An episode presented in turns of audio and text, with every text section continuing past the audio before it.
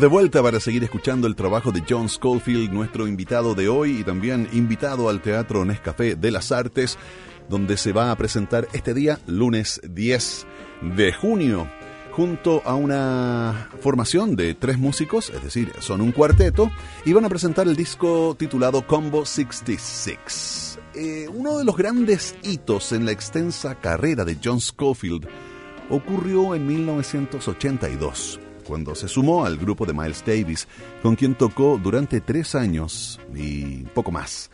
Cuando se le pregunta qué rescata de él, contesta, tocar con Miles me significó un aprendizaje muy importante. La experiencia realmente me hizo madurar y aprender a hacer música. Es muy gratificante cuando uno tiene que tocar con otro noche tras noche porque así es como se absorbe y uno entiende un estilo que no necesariamente es el tuyo. Eso sí, Miles era un jefe muy duro. Hoy estamos escuchando entonces su más reciente producción, Combo 66. Los dejo ahora con Dang Swing en Duna Jazz.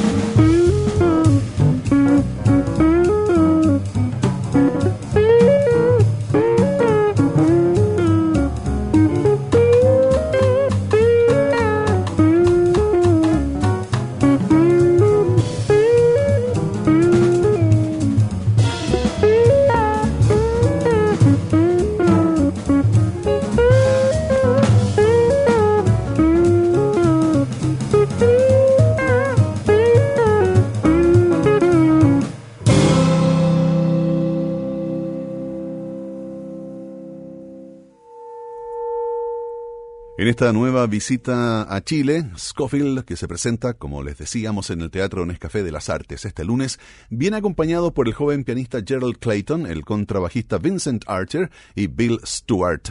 Con ellos grabó Combo 66, que estamos escuchando esta noche de jazz, y así comenta sobre el momento presente de la agrupación. Esta banda ha estado trabajando junta por un par de años ya, y durante los últimos meses hemos estado de gira sin parar. Realmente creo que nos van a ver en nuestro mejor momento. Para verificar esto con música, escuchamos New Balzo en Duna Jazz.